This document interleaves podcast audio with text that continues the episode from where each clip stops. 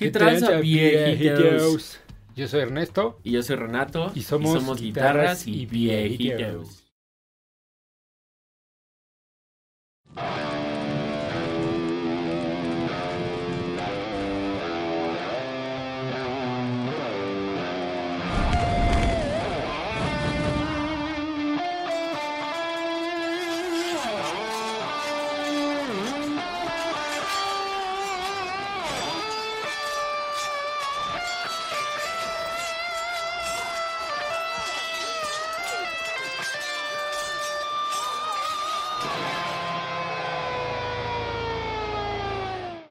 ¿Qué tranza, viejito? Pues por fin es la hora, güey. Ha llegado la hora de hablar del flaco Ibáñez, ¿no? ¿Vamos a hablar? ¿O de qué me habías dicho que íbamos a hablar? Pero, güey, no se dice Ibáñez, güey, se dice Ibanez, güey. Ibanez, sí es cierto, güey. Sí es cierto. Que de hecho, es- ese es un punto que a mí me gustaría eh, tocar. Vamos a empezar directo a los vergazos. Me gusta que hoy traes esa actitud, güey. Entonces, a ver, viejito, platícanos, güey. De entrada, pues como ya vieron en el título del video, vamos a estar platicando de la historia de, de Ibáñez, de Ibanez, como les quieran decir, güey. Cuéntanos, güey. Empieza. Sí.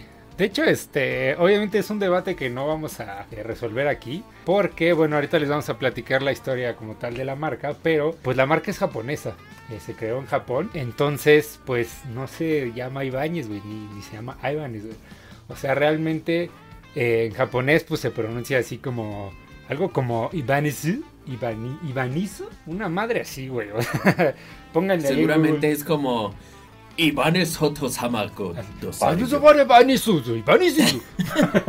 Una cosa así, güey, seguramente, seguramente. Pero, este, pues obviamente es un eterno debate, güey, porque hay quien le dice Ibáñez y hay quien le dice Ibanez.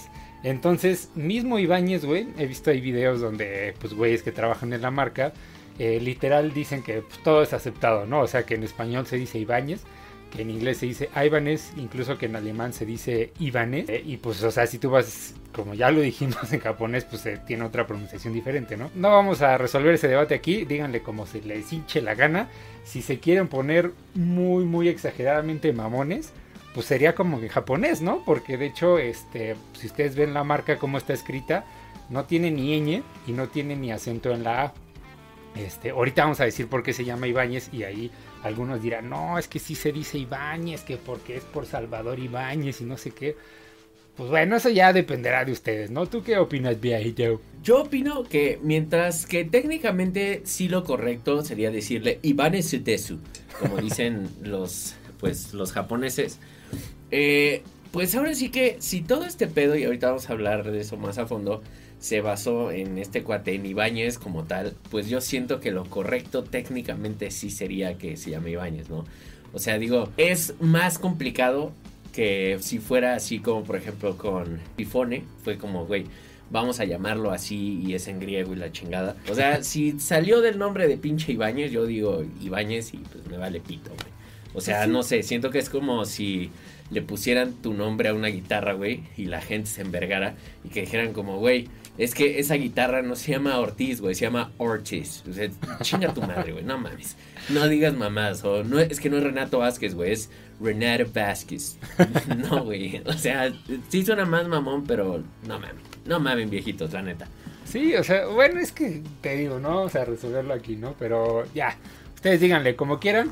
Eh, yo le voy a decir como yo quiera. Generalmente, pues ya estoy muy acostumbrado a decir Ibáñez. Si alguna vez vamos al NAM, pues le diré, le diré Ibanez, porque pues ahí están los, los gringos hablando inglés. Iban Tesu. Ajá, y ya si me encuentro con un japonesito, pues ya le diré Ibanez, Ibanez. Una cosa así, ¿no? Pero. Este, ha- hagan lo que ustedes quieran. Y pues bueno, ¿de dónde sale todo esto, no? Ibáñez le pertenece a una compañía que se llama Hoshinogaki. ¿no? Seguramente todas estas madres en japonesas las vamos a pronunciar mal. Porque pues yo no sé japonés, no sé si tú sepas japonés. La compañía empezó siendo una tienda de libros. eh, de hecho, también vendían partituras eh, musicales. Por ahí de. Estamos hablando que se fundó por ahí de 1908, pero no fue sino hasta 1929, me parece. Que justamente se volvieron distribuidores de las guitarras de Salvador Ibáñez. Salvador Ibáñez era un laudero, un luthier de Valencia, España. Y pues él hacía sus guitarras. Y esta marca de. de Hoshinogati, ¿cómo? Hoshinogati, Hoshinogati. Hoshinogati desu. Hoshinogaki las distribuía. Entonces, por ahí de 1935, solamente las distribuía, es decir, las llevaba a Japón y las vendía ahí. ¿no? Este, pero por ahí de 1935 creo, fue que deciden ellos hacer sus propias guitarras eh, acústicas y les pusieron el nombre Ivanes Salvador, sin la ñ y sin el acento, ¿no? Ivanes Salvador. Que en teoría pues sí sería Ibáñez Salvador, ¿no, viejito? Así es, güey. Yo siento que, o sea, de nuevo, no, no es el punto de este video debatirlo del nombre, güey. no está mal, güey. O sea, como por ejemplo nos contaba el buen McFly, que una vez lo estuvieron chingando porque, güey, no se dice Ibáñez, no mames, se dice Ibanez, güey. No importa, güey. Él viene de Ibáñez y a la chingada. No, no importa, güey. A nadie le importa. Pero bueno. Exacto. Sí, sí. Si Ibáñez ya aceptó que le pueden decir como se les hinche la gana, pues ustedes no anden ahí mamando de que se dice de una forma u otra, díganle como quieran. Entonces le pusieron el nombre de, de Ibáñez, Ibáñez Salvador, en honor, porque realmente eh, el luthier y Salvador Ibáñez nunca hizo las guitarras para la marca como tal, ¿no? Para Ibáñez. Entonces ya después le quitaron el, Salvador y quedó solamente Ibáñez, ¿no? Pero eh, pues no fue hasta 1957 que empezaron a hacer guitarras eléctricas como tal, viejito. Y de hecho, un dato curioso, que bueno, si ya es por ahí de los 60 esta marca de Hoshinogaki, Hoshinogaki es dueña tanto de Ibáñez como de Tama, de las baterías.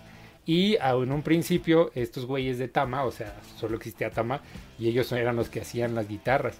hacían guitarras, amplificadores y baterías. Entonces viejitos, pues Tama hacía las, las guitarras y, y, fue por ahí del 66 que creo que deciden ya que Tama siga haciendo baterías y le encargan a las guitarras a esta marca que seguramente muchos conocen que se llama Fujigen que también ha hecho guitarras para Yamaha, que es Yamaha, no es Yamaha, este Yamaha dice. Y pues por ahí dicen, la verdad es que no encontré una fuente así como que muy viable que confirmara que también estas guitarras de estos güeyes de Teisco, si algunos conocen los de eh, las guitarras Teisco acá súper extravagantes, como con cinco pastillas madres así, también llegaron a hacerle a un tiempo la, manufactura, bueno, a Ibáñez, ¿no? Si alguien nos puede confirmar eso en los comentarios, pues bienvenido, viejitos. Aquí viene el dato curioso, cuéntales, viejito, ¿qué, ¿cómo empezó Ibáñez, güey? ¿A qué es lo que se dedicaba Ibáñez cuando hacía, cuando empezaba, pues, a hacer guitarras eléctricas? Eh, interesantemente, yo todavía no sé cómo, güey, pero hoy en día la gente, pues, ve Ibáñez así como si fueran una marca así pinchurrienta, ¿no? Y culera. Eh, no sé por qué, güey. O sea, hay gente que cree que. Y digo, esto también pasa con PRS. O sea, creen que una Ibáñez es como una Falcon o algo por el estilo. No sé si es porque se van con la finta del nombre, güey, de que le suena como mexicano o algo así. Pero bueno, interesantemente, en cierto momento, pues sí eran una marca así, güey. Eh, porque a lo que se dedicaban estos güeyes era literalmente hacer réplicas de varias guitarras como Gibson. Ellos hacían réplicas de la Les Paul, de la Flying V eh, del Explorer. Y eh, pues también se dice que de otras marcas, ¿no? Sí. De hecho, eh, interesantemente estuve viendo un video con un cuate de los que llevan trabajando en Ibáñez, Ibanez, Ibáñez Ceteso, como le quieras decir, prácticamente desde el principio.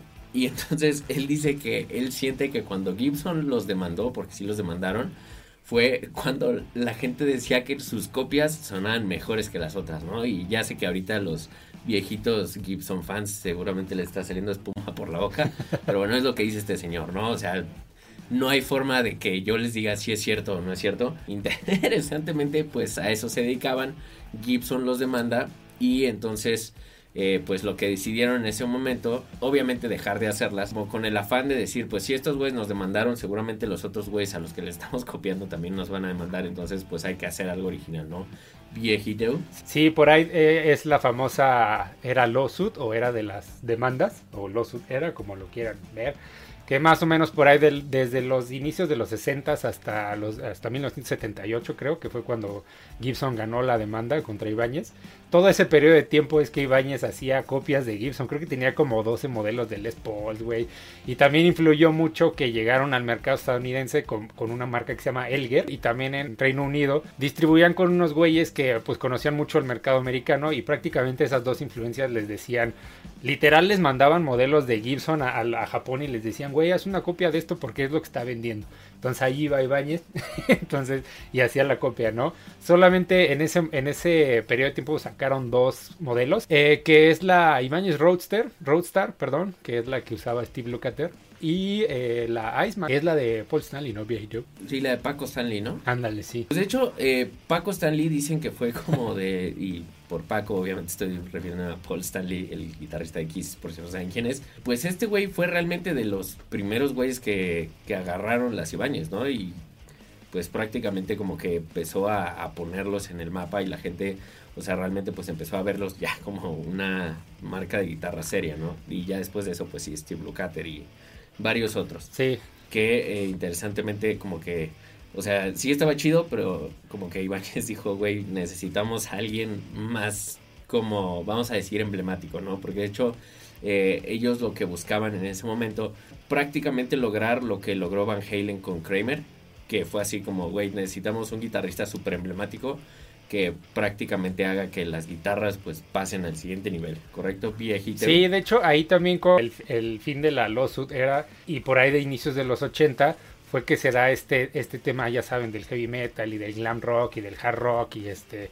Eh, entonces nace con eso una tendencia que seguramente muchos han escuchado que es de las super strats que básicamente eran guitarras Stratocasters que no querían ser Stratocasters porque eh, los guitarristas que las usaban, como Richie Blackmore, como este Van Halen, como Dave Murray, este, querían algo más de la guitarra, ¿no? Entonces, por ejemplo, veías a un Van Halen poniéndole una Puff Gibson a su Stratocaster, güey, de ahí sale la Frankenstrat y pues le quita las otras dos pastillas y no sé qué tanto desmadre le hace al puente, porque a pesar de que les gustaban muchas cosas de las Strats, eh, no les gustaban muchas otras, ¿no? Y entonces esto se junta con que en esa época, acuérdense que pues, estamos hablando ahí de los 80, 70 y tantos 80, no había mucho de dónde escoger, o te ibas, o sea, si querías como que lo mejor del momento, eh, o te ibas con una Strat, o te ibas con una, pues con una Gibson, güey, ¿no? Entonces no había mucho de dónde escoger, y fue que justamente esa, es, toda esta situación da pie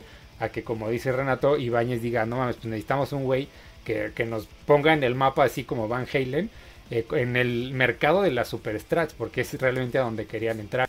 Es ahí que se encuentran viejito con nada más y nada menos que, o que deciden más bien ir tras de, de alguien. Tú di viejito. Así es, tras del buen Esteban May, es decir, Steve Vai.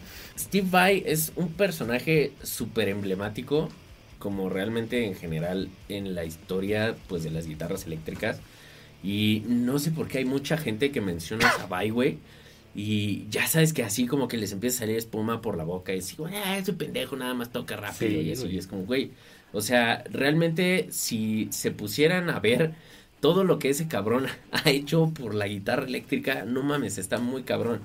Y de hecho, eh, justamente pues digamos que en ese entonces pues Steve Vai se volvió eh, pues bastante emblemático por estar pues obviamente con Frank Zappa, con David Lee Roth.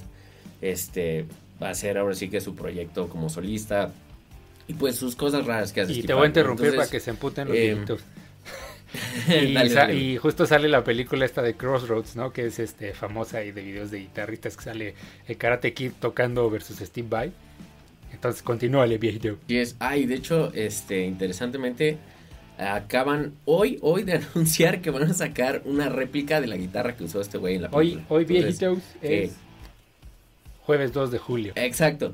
Entonces, eh, bueno, el chiste con todo esto es que en ese entonces Steve Vai, pues con sus cosas locas de Steve Vai, quería que alguna marca le hiciera una guitarra en base a lo que él buscaba de especificaciones. Y entonces resulta que el pedo era que todas estas marcas, que incluían eh, entre ellas, pues, de hecho a Kramer, eh, Jackson me parece. Era... Eh, Le Man... Kramer, ajá, era, era la mejor de, de, ese momento y Yamaha. Yamaha. Uh -huh. Entonces, el chiste es que le mandaron prototipos supuestamente basados en sus especificaciones. Y prácticamente lo que dice Steve es que estos güeyes lo que hacían era así como, ah, ok, de estas 15 cosas que pediste, pues voy a agarrar una, güey, que va a ser nada más cambiarle poquito la forma del cuello y te la voy a mandar en tu color rosita de los ochentas y a la chingada. O sea, como que todo les valía pito y les mandaban nada más eh, prácticamente una guitarra pues de las normales que tenían, nada más con modificaciones prácticamente estéticas y pues obviamente Steve Vai porque está loco, pues era como güey, chinguen a su madre. y que aparte se tardaban un chingo. Entonces, para ese momento es cuando se acerca Ivan Tesu con Steve Vai. Lo que hizo eh, Ivan Tesu en ese entonces para llamar la atención de Vai porque pues en ese momento obviamente Ibáñez no estaba muy bien parado ni era como muy conocido, ¿no? Eh, entonces lo que hicieron fue de algún modo contactar a la mamá de Steve Vai y arreglar con ella que en Navidad le dejaran una guitarra que ellos le hicieron en el árbol, así como se lo había traído Santa Claus, ¿no? Entonces te cuenta Steve Vai que a partir de eso pues como que los tomó en cuenta, ¿no? Porque fue como, güey, ¿qué pedo? Estos cabrones están locos. Y pues obviamente Steve Vai está loco, ¿no? Entonces supongo que como que ahí hicieron clic. Entonces pues ya empiezan como en tratos. Steve Vai les da la lista de todas las cosas locas que querían que tuviera eh, su guitarra. Y estos güeyes en tres semanas ya le entregaron como un prototipo correcto viejito. Sí, así es viejito. De hecho, curiosamente, este, esa guitarra, creo que el prototipo se llamaba Maxas, la que le mandaron en Navidad. Y le mandaron de tres colores, güey. Una verde, una rosa y una blanca. Entonces, eh, pues bueno, para no repetir ya lo que, lo que dijo Renato.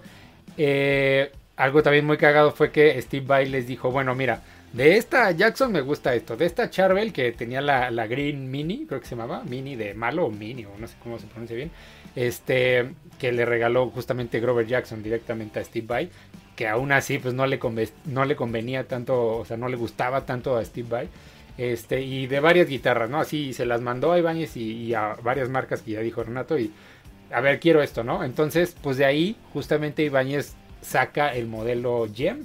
Entonces, eh, para los que saben de Ibáñez y han visto igual Steve y todo esto, eh, el modelo Gem pues es tiene ya más de 30 años en el mercado. Creo que es el modelo de signature de algún artista que más vida ha tenido en el mercado de cualquier marca. Eh, pero pues no solo eso, sino que todas las innovaciones que traía la Gem, que estamos hablando que fue en 1987 y que no tenía ninguna otra marca en temas de producción, ¿no? que eran 24 trastes, eh, que los últimos cuatro estaban escalopados. Digo, sí, ya, ya Malmsteen tenía sus strats este, escalopadas, no estamos diciendo eso, pero eh, tenía pues, los cutaways más refinados para alcanzar los trastes más altos, porque justamente algo que decía Steve Vai decía, es que no entiendo por qué ninguna guitarra de, de esa época te deja alcanzar todos los trastes, ¿no? Eh, ya sea por atrás, por cómo se une con el cuerpo, o pues por adelante el cutaway, ¿no? el, corte de abajo. Este, otra cosa como que nueva que impresionó ahí a, las personas en el NAM, creo que fue el 87, era que traía dos humbuckers y una single coil y, un modelo de producción así en ese entonces con un switch de 5 vías, con ese con esas cinco configuraciones de pastillas ya de producción no era no era o sea, era muy raro, ¿no? Entonces traía el brazo pues más delgado que, que lo común, eh, los cortes y los filos de la guitarra eran más eh, agresivos, más cuadrados. Si ustedes ven una Gem o una RG, saben que el filito es casi cuadrado. Y los picos también eran más extravagantes eh, para su época. Otro punto que, traía es que, bueno, me tengo que regresar un paso antes. Porque Steve Vai también de lo que se quejaba es de que el puente flotante, aunque ya existían los Lloyd Rose, siempre pegaban con la madera abajo de, en las guitarras, ¿no? Como la Frankenstrat. Este, entonces él lo que hizo literalmente agarró un martillo y un desarmador y le empezó a chingar abajo su modelo que tenía antes de la Gem y este y por eso le quedó como si lo hubiera arañado un, león, por eso es que se le llama el Lions, Lions Claw o, la rasguño o cómo se diría, la garra de león, este ya en la Gem bien hecho para que justamente tuvieran fue ahí que se creó el primer sistema flotante realmente flotante, ¿no? Porque no había madera abajo, entonces podías hacer hacia arriba y hacia abajo el puente como tú quisieras, ¿no? Entonces, todas esas cosas que estamos diciendo básicamente se las debemos a, la visión de Steve Vai, a la ejecución de, de Ibáñez viejito. Y aparte de todo eso, este, pues el, el monkey grip, ¿no? O sea, la, la, agarradera que ustedes ven que tiene la Gem, porque Steve Vai dijo, bueno, pues quiero meterle algo que no, o sea, que si alguien lo copia se vea que dijeron, ah, pues no mames, le, copiaron a Ibáñez y Steve Vai, ¿no? Pues bueno, o sea, eh, salió creo que en colores así súper extravagantes, un verde así eh, amarillo chillante y rosa, entonces también eso era muy, como que sí había guitarras así, pero... Muy llamativo, ¿no? No sé, fue, fue como que muy choqueante para la gente en ese entonces. Este, y cuentan la anécdota de los que estaban en el NAM en el 87, que los de Kramer, que eran los reyes en ese entonces, pues sí, se quedaron boquiabiertos eh, con esa guitarra, ¿no?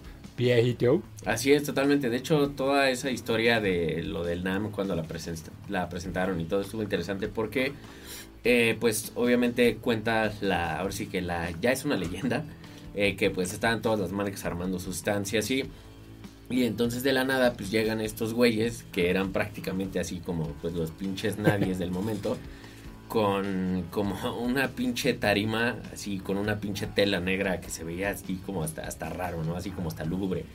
Y que aparte este traían un grupo como de seguridad, o sea, de guardias así grandotes a los que literalmente les pagaron para estar, o sea, cuidando esa madre 24 horas así, o sea, sin parar. Esa madre nadie podía como verla ni dejarla sola, porque pues era la pinche sorpresa, ¿no? Entonces eh, llega el segundo día del NAM, pues es cuando llegan eh, los cuates de Kramer, que se junta toda la multitud de, pues a ver qué están haciendo estos güeyes, ¿no? Eh, a ver qué chingados tienen ahí abajo, entonces lo quitan y pues hay ahí un pinche póster enorme de Steve Vai y pues entra Steve Vai con la gem en la mano así levantándola y pues, o sea, yo creo que todo el mundo que ha visto una gem, o sea, te debe de llamar la atención, güey, para bien o para mal, o sea, porque si es una guitarra que por lo menos para mí, o sea, es como demasiado atractiva y llamativa estéticamente. Y aparte, o sea, si tomas en cuenta que para ese entonces, pues, güey, no había 24 trastes, eh, no había un puente verdaderamente, pues, flotante, o no había guitarras que tuvieran, pues, una agarradera en la misma guitarra, ¿no? Y este, los últimos cuatro trastes escalopados, todo esto, pues hasta en el punto de vista técnico es como, güey, qué chingados hizo este cabrón, ¿no? Que pues después, eh, obviamente Steve Vai pues seguiría haciendo sus innovaciones locas, ¿no? Interesantes. Eh, y eso es algo que se me hace muy chido de Ibáñez, o sea que como que siempre han hecho las cosas que Steve Vai quiere, aunque sean algo completamente súper enfermo, digo, haciendo como fast forward a varios años adelante, o sea, le hicieron una guitarra microtonal para una canción que he tocado y eh, ya cosas muy, muy enfermas, ¿no? Eh, pero pues sí, realmente, eh, ahora sí que no puedes hablar de la historia de Ibáñez sin hablar de Steve Vai. De hecho, dicen que en el momento en el que salió la Gem, o sea, como que nunca nadie se imaginó que les fuera a ir tan bien. De hecho, se supone que pues obviamente las hicieron en un número limitado, ¿no? Así como de, bueno, pues a ver qué pasa y que, o sea, creo que al mes ya se habían vendido absolutamente todas. De hecho, esas guitarras, las primeras gems son súper costosas porque Steve Vai firmó cada una de ellas y así. Y eh, cuenta la leyenda que cuando le llegó el cheque a Steve Vai, Steve Vai le habló a, a Ibáñez y les dijo como, güey, creo que te equivocaste con el cheque, tiene muchos ceros. Fue como, no, ya se vendieron todas, güey, es tu dinero. Entonces, o sea, sí está como muy cabrón lo que lograron. Y yo creo que hoy en día, o sea, innovar a ese nivel, pues sí está. De hecho, este, pues independientemente si te gusta Ibáñez o Steve Vai, si te gusta alguna de estas características que ya mencionamos dos veces, este, pues lo debe, o sea, el mundo de, la guitarra a, mass production o este, a producción masiva, pues se lo debe a, ellos dos. Entonces, eh, pues Ibáñez también vio una oportunidad ahí y sacó la, la RG la RG este, 50, 550. Eh, que básicamente si ustedes hablan de Ibáñez, pues es como que la, la guitarra insignia, ¿no? Y obviamente eso se le debe, como ya dijimos, a la Gem, pero también eh, tanto la Gem como la RG se consideran como, eh, en su momento se consideraron como el, el pico de la Superstrat, ¿no? O sea, no había una Superstrat en el mercado más chingona que esas dos. Entonces, este, pues bueno, la RG, para quien no las conozcan, seguro ni la conocen, pero pues es básicamente una, una, pues así le dice Ibáñez, una versión de, bajo costo de la Gem, porque es el mismo cuerpo, trae muchas de las mismas especificaciones, obviamente no trae las lujosidades que le mete Steve Vai, este, el Monkey Grip y el Lion's Claw y todo eso, pero, o sea, también es importante mencionar que Steve Vai cuando recibió la GEM recibió cinco prototipos. Y uno de esos todavía lo usa eh, es la Evo, la Evolution que le puso así por el motor de que Harley Davidson había sacado en el 87 y todavía la trae así toda puteada y toda chingada y es la que más le gusta. Entonces, pues eso habla muy bien tanto de Ibáñez como de Steve Vai. Les comento, o sea, si no les gusta ninguno de los dos, pues, o sea, no pueden negar todo el, legado que han dejado tanto en Superstrats como yo creo que pusieron, sentaron las bases para lo que era la guitarra moderna, porque antes de la Gem, literal, todo era tradicional, ¿no? Así con bordecitos redonditos y que semi-hollow y las, y las solid body pues, eran así bonitas y tradicionales, ¿no? Viejito. Así es, güey, totalmente. Sí, la neta es que, o sea, es incuestionable e indiscutible realmente todo lo que hicieron Steve Vai e Ibáñez por pues la guitarra eléctrica moderna como la conocemos, ¿no? De hecho, este es muy interesante porque mucha gente y yo en algún momento también lo pensé, o sea, creen que la Gem es como una RG mamalona o una RG Signature y realmente la RG es como una Gem chafita, ¿no? O sea, eso es, digo, chafita entre comillas, ¿no? O sea, de nuevo, sin, sin todas las excentricidades de Vai, ni su nombre, ni el Tree of Life en la mayoría de los casos y así, ¿no? Eh, pero sí es bastante interesante. Y eso del prototipo de la Ivo, de la Ivo Evo, Evo, como le quieran decir, güey. Hay una historia cagada que digo, ahora eh, se supone que Vai ya es como eh, poquito menos exigente con eso, pero cuenta la leyenda que en una de esas un Guitar Tech pues le estaba haciendo que contrató Vai, les estaba revisando la Ivo y que entonces vio la pastilla, creo que no me acuerdo si era la del puente o la del medio, pero el chiste es que dijo, no mames, esta pastilla ya está bien puteada. Y entonces que la tiró a la basura y se la cambió por otra nueva, güey. Entonces que este güey agarra la guitarra, la empieza a sonar y dice, ah, cabrón. Pues se fija y obviamente ya no está la pastilla puteada. Y es como, güey, ¿qué chingados le hiciste a mi pastilla? No, pues la tiré, güey. Y cuenta la leyenda que mandó al Guitar Tech, al basurero, güey, a encontrar la pinche pastilla y ponérsela otra vez. Porque pues era como, pues la lira sagrada y la que siempre ha estado con él, ¿no? Que de hecho, Creo que ahorita ya le retiró por fin después de pinches 35 años, güey. Este, pero sí, o sea, está, está muy cabrón. Hoy en día todavía, pues ahora sí que Ibáñez tiene como el estereotipo por lo mismo, de que, ah, es que nada más son para shredders y por eso son delgaditas y así. Y nada más tienen un sonido metalero. Que de hecho, interesantemente, no es así porque justo eh, la idea de Vai de poner los dos humbuckers y la pastilla del centro con un selector de cinco pasos, eh, que de hecho este pues bueno lo desarrolló junto con ellos Di Marcio, es que eh, la gem te puede dar tonos tanto como tipo Les Paul por la humbucker como eh, los tonos de la posición 2 y 4 de un Strat porque se cancelan los coils y todo esto. Entonces, técnicamente, de hecho, estas guitarras no se hicieron para tener un tono, sino para ser como una navaja suiza. pero bueno, ya saben que el mal del viejito y le atribuyen todo mal y así, ¿no? Pues también Andrés Timón, Andy Timons, eh, pues también le dieron eh, un prototipo que es básicamente, si ustedes lo ven, es como una Stratocaster, nada más con un humbucker y dos single coils. Y todavía la tiene y dice que es su guitarra favorita, o sea, el prototipo. Entonces, pues ahora sí que hay, hay para todo, ¿no? Aparte de que pues ha habido pues muchos eh, guitarristas de muchos, muchos géneros que han tocado Ibáñez, no nada más son metaleros y shredders. Pues creo, creo que justamente se debe a, como, como dijimos hace rato, ¿no? O sea, sentaron las bases para la guitarra moderna y muchos guitarristas que estaban emergiendo en ese entonces o que estaban surgiendo en ese entonces, que tocaban, eh, se inclinaban hacia un virtuosismo técnico el, pues no les gustaban las guitarras tradicionales. Estamos hablando de Joe Satriani, este, John Petrucci, estamos hablando de. Puta, ha habido un, chingo, güey. Paul Gilbert, güey. Paolo Gilberto, güey. Varios güeyes que, o sea, realmente se caracterizan porque son virtuosos, ¿no? Y la guitarra, pues justamente les, les ayudó, o sea, o les permitió expresar lo, lo que ellos querían que no les daba ninguna otra guitarra en ese entonces, ¿no? Por eso es que yo alguna vez, antes de, ver la historia de Ibáñez, me preguntaba, oye, ¿por qué, como, que por qué Ibáñez le hace todos sus pinches caprichos a Steve Vai, ¿no? Porque regresando a, regresando un poco a lo que decías, hubo una, este, la floral no sé qué, una, una gem floral. Ajá, la floral pattern, güey. Ajá, la floral pattern, que... ¿Por qué me interrumpes, güey? perdón, güey. Es que quiero ser como tú. No, es que se emputan, no, no se emputan, güey.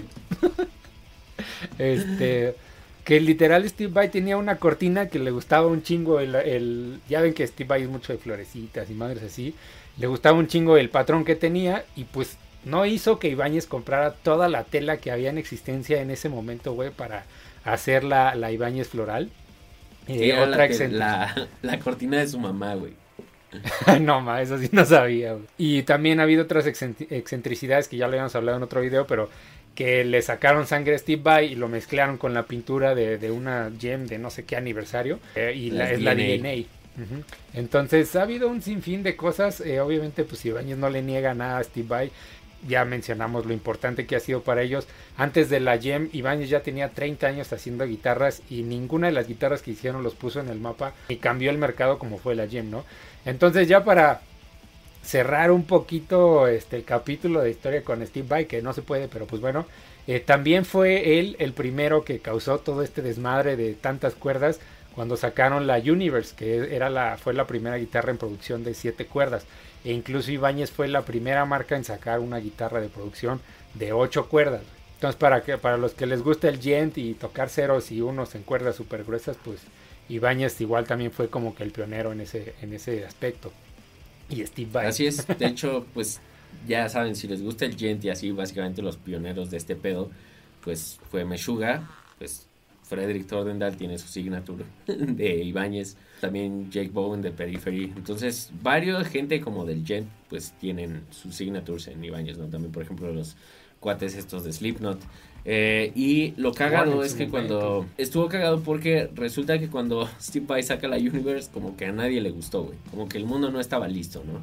Y ya, entonces él mismo cuenta que como que pues abandonó la idea así como, bueno, pues estuvo chido y a, lo mejor algún día alguien hace algo chido con este pedo y dice que un día empezó a escuchar en la radio y estaba corny, que fue como, a huevo perro, lo logré. Algo bueno salió de ahí. Y pues ya de ahí pues pasó al metal y el gent y todas estas cosas, ¿no? Hasta terminar en pinche Animals Leaders, ya cosas más raras. Claro, de hecho, este, obviamente sí, Bañes tiene más gama de otras, otros productos. Eh, obviamente, creo que Renato y yo estamos platicando para hacer unos capítulos ahí específicos de los modelos de cada marca. Creo que valdría la pena viejitos. Déjenos saber ahí en los comentarios qué marca les gustaría ver primero. Pero pues digo, o sea, ninguna ha resaltado históricamente como esta, ¿no? Pero a mí lo que me llama la atención y me gusta mucho de Ibáñez, güey, es que siento que es una marca que está muy consolidada, que sabe perfectamente su mercado, güey. O sea, tú ves eh, una nueva tendencia, llámese New Metal, llámese Progresivo, llámese Gen, y siempre está Ibáñez ahí, ¿no, güey? Sacando productos que innovan y, madres así, con artistas que ya mencionamos, independientemente si les gusten o no. Eso no es el, punto del video ni de la historia de Ibáñez tampoco. Eh, pero también, o sea, para los que dicen que son así súper estériles y sin vida y sin frío, que no sé qué, así todo frío al tono, escúchense unas canciones de Andy Timmons y díganme si ese tono es este frío y sin vida y este estéril o digital, como le quieran llamar, este que les encanta ahí a los viejitos tradicionales. Eh, escúchense una rola de Andy Timmons y díganme si, si, ese, si ese tono de, de su Ibáñez es así. Y este también, digo, nos enfocamos mucho en las guitarras, pero también hay, hay un producto justo en específico de Ibáñez que es súper legendario, güey, y que básicamente marcó el tono y el sonido de todos los ochentas, güey, de todo el metal, glam rock, este, hard rock que escuchamos en los 80 y fue el famoso Tube Screamer, que curiosamente lo hacía una compañía llamada Maxon para, para Ibáñez. Este, y pues bueno, este Tube Screamer no me dejarán mentir, viejito, no me dejarás mentir, está en todos lados donde haya una este, buena distorsión o un buen overdrive, ahí está este pinche pedalito, ¿no, viejito? Así es, güey, sí, es como de esos pedales de cajón, ¿no? Así como de que súper emblemáticos y que prácticamente tienes que tener. Y estoy haciendo muchas comillas de aire, güey, para que viejito pares la espuma que te está saliendo de la boca ahorita, güey, si tú no tienes uno. o sea, tampoco es como de que, güey, tienes que tener uno. O sea, pero sí es un muy buen pedal, güey. Y no nada más como para tonos de overdrive, sino que... Bueno, no voy a dar el spoiler, güey. Esto lo vamos a dejar para el tono sagrado. O sea, si no has oído este pedal, ve a echarle un ojo y una orejeada porque súper vale la pena. Sí. Y ha tenido como mil reediciones, ¿no? O sea, conforme a los años. Es como la Gem, güey. Así de que, güey, sacan una nueva cada año y diferente, ¿no? Eh, sí, que, Que, ya sacaron la, la PIA, ¿no? Ya no es Gem, ya es PIA. Creo que es por la... No, no sé cómo se llama. Sí, ese sí es un acrónimo. Hasta donde yo sé, Gem no es un acrónimo. Pero Pia sí. Esto, eso de Gem está muy interesante. ¿Sabes por qué le puso Gem? No. Porque se lo, se lo puso en honor a un amigo suyo que se dedicaba a hacer guitarras y su marca de guitarras se llamaba Gem, o sea, como gema con G. Eh, y pues no sé por qué decidió darle como ese honor a este cuate. Supongo que quería mucho a su amigo o algo así. Pero sí, esencialmente por eso se llaman eh, Gem. Y la Pia está muy chido. Eh, no sé si ya vieron como videos o algo así, pero trae cosas pues bastante interesantes e innovadoras, como por ejemplo que la palanca de trémolo, que me caga decir trémolo, pero bueno, eh, pesa así como prácticamente nada y casi casi flota porque es o sea casi casi más ligera que el aire cosas así este también como eh, todos los backplates y eso es magnético entonces ya no utilizan eh, tornillos entonces o sea son cosas bastante bastante interesantes que es como güey o sea es una muy buena idea porque chingados nadie lo había hecho antes no sí pero cosas que hace Steve Vai sí obviamente yo creo que no le pusieron Jen porque sí cambia un poquito más la estética. A mí la verdad es que me gustó muchísimo, pero pues, sí está cara, güey. 3.300 dólares, creo que cuesta más que una J-Costume. Este, y hablando de eso, pues también eh, justamente eh, esta gama alta de Ibáñez que no sé, yo no me explico por qué no es más famosa, pero son las J-Costume. Para los que no las conozcan, ahí tenemos un video comparándolo con una PRS, una Strandberg y una guitarra que hice. Este, y pues Renato no me dejará mentir, es una guitarra súper, súper cabrona, o sea, tiene una versatilidad cabrona y todos los detalles de calidad de la línea J Custom son de verdad impecables. Este, pero yo creo que ha sido una combinación de que la gente no le no la conoce o sí he visto así en foros que dicen, "Oye, pues es que mi Prestige ya está súper poca madre, o sea, y me costó mil dólares, no, no veo por qué gastar tres mil dólares nada más por hacer un upgrade estético, ¿no? Eh, que no es así, ahorita lo, comentamos, este, o simplemente porque Ibáñez a lo mejor también así lo decide, porque siempre que saca J Custom, de hecho casi siempre se quedan en Japón, casi nunca llegan al mercado americano y si llegan son de a 20, 30, así para todos Estados Unidos, ¿no? A mí me sorprende porque cuando tuve oportunidad de tener una J Custom, créanme que o sea, no es porque sea mía y yo sé que se va a echar súper mamón, pero eh, sí es de las mejores guitarras que, he tocado. No sé, viejito, tú también, o sea, no me dejarás mentir, algo tiene esa pinche guitarra que no es nada más un tema estético, sino se siente la calidad desde que la tocas, o sea, desde que la agarras sin albur, literal. Entonces, eh, pues échenle un ojo ahí a las J Customs y lo más, lo más chido es que para ser de gama alta, pues realmente no son caras, güey, cuestan 3 mil dólares comparado en el mercado de gama alta, porque hay PRS de 3 mil dólares que ni siquiera son gama media, güey, de, PRS, ¿no? Entonces, eh, igual otra cosa que a mí me sorprende mucho de Ibáñez es como tanto la RG como otros modelos que tienen, eh, la RGA y la S, se adaptan a, muchas cosas, o sea, nada más le cambian el acabado y le ponen un pickguard y ya, este, así es la de Andy Timmons y ya se ve súper clásica, este, o para el mercado actual que están metiendo maderas así como más más exóticas, con más figurados, también esos modelos se prestan perfecto. Algo que a mí me encanta también de Ibañez es que le volteas el headstock y ya le da otra agresividad a otro nivel. Eh, pero pues no sé, viejito, tú platícales ahí qué, qué impresión te dio la Jade Costume. Sí, la neta es que sí está muy, muy cabrón. O sea, digo, como que escuchando lo de Ernesto, como es suya y él gastó dinero en ella, a lo mejor dicen, ah, ese güey no puede ser objetivo y así. Digo, esa guitarra no es mía, y sí me gustó un chingo y no lo digo porque sea honesto, porque entre nosotros, o sea, como que somos súper honestos, quizás brutalmente honestos, así como de, güey, la neta no me gusta tu guitarra. sí, o sea, para que se den una idea, y la neta sí es también de las mejores guitarras que, que he tocado en mi vida. O sea, como que es muy cómoda y aparte, o sea, en general se siente muy bien, güey. O sea, como que la ergonomía en general, desde cómo se siente cuando pones pues el brazo arriba y el plumilleo, este, ahora sí que dónde están los potenciómetros, todo eso se siente pues muy bien, güey. O sea, la neta, súper cabrón. Y estéticamente, no mames, es una guitarra hermosa, güey. O sea, o por lo menos yo soy quizás, y hay gente a la que no le gustan esas cosas, nunca voy a entender por qué. Pero, güey, a mí una guitarra que tenga inlays interesantes, no mames, me mata, güey. Neta, me gusta un chingo. Por eso, por ejemplo, los pajaritos de PRS, güey, me gustan. Pero el Tree of Life de Ibáñez sí es como, güey, no mames, no hay inlays más chingones que esos, güey. ¿Qué otra cosa que, que le debemos a Steve Vai, güey? El, el Tree of Life. Yo a lo que los invito, güey, es si nunca has probado una Ibáñez y nada más te gusta tirar mierda, de suenan bien estériles y están bien culeras, porque ese suele ser el tipo de personas que realmente les tira como mucha mierda.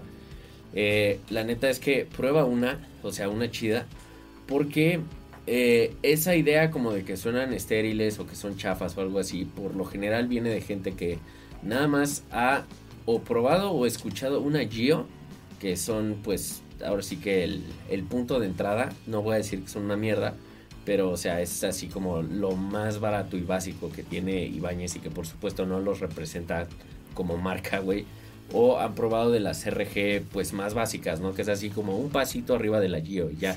Y pues, güey, o sea, piensen lo estúpido que es eso, viejitos. Porque, o sea, es como si agarras una Squire Bullet, de esas que sí están todas puteadas y culeras, y por eso dices, ah, no mames, es que las Fender suenan mal, las Fender Custom Shop, es como, güey, o sea, no puedes satanizar una marca completa porque probaste lo menos que te pueden ofrecer estos güeyes. Entonces, pues de nuevo, o sea, el chiste aquí con las guitarras, pues es, güey, usa lo que te gusta y deja que los demás usen lo que les gusta y a la chingada, güey, a menos que sea Gibson. Si es Gibson, sí diles, güey, deja de tirar tu dinero a la basura. Pero si no, pues, güey, adelante viejita, y pues en general, eh, este capítulo a mí me gustó un chingo, güey. Incluso, yo creo que es el que más me ha gustado, güey, porque por ejemplo, el de Epiphone, Epiphone, Epiphone, como le quieran decir. O sea, tuvo como un chingo de drama, güey. Y, y, así. O sea, y pues toda esta historia de la traición y todo este desmadre. Eh, el de PRS, pues, güey, PRS es como mi. Pues mi marca favorita de guitarras, ¿no? Y todo esto de cómo. O sea, pues literal, un cabrón salió de la nada y es como, güey, voy a hacer pinches guitarras cabronas que se poten con lo más cabrón del mundo. Y lo logró, pero, o sea, como que yo siento que este capítulo realmente fue como de toda la pinche innovación, ¿no? O sea, y de muchas cosas que por lo menos yo cuando empezaba, o sea, sí ignoraba muy cabrón, o sea, así como de, güey, ¿de dónde salieron los 24 trastes y todas estas cosas, ¿no?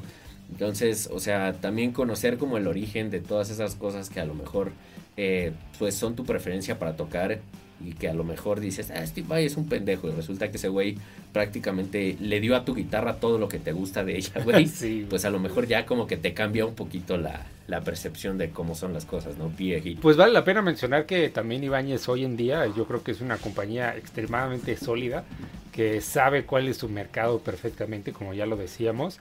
Eh, y también, viejitos, échale una, una ojeada ahí a todos los artistas que han tenido, que han pasado por por este por Ibáñez, desde Steve Lukather, esta guitarrista leyenda, güey, de antaño. Alan Hosworth también fue, fue este, signature de Ibáñez en algún momento. Hasta hoy de Tosi Navas y madres así ya súper... como que siempre se ha, se ha ligado a un tema virtuoso, ¿no? Entonces yo creo que por eso mucha gente también dice, ay, no, es que son para rock y no sé qué. Entonces ya platicamos muchas cosas viejitas. Pero nos han preguntado del tono sagrado. Eh, la serie o bueno, la sección o eso todavía sigue viejitos, no se saquen de onda. Simplemente es que tenemos tantas secciones en el canal, como ustedes ahí podrán verlo, que ya era hora de darle eh, amor a otros capítulos. Entonces, eh, todas nuestras series siguen activas viejitos. Va, entonces, pues no olviden suscribirse, darle ahí en la campanita para recibir notificaciones. Nuestras redes, Facebook Guitarras y Viejitos, Instagram Guitarras-Viejitos. Si te gustó el video, dale like si no te gustó, pues dale dislike y pon ahí que somos unos pendejos y todas estas cosas y que amas tu Gibson. Ya, ya sabemos, viejito.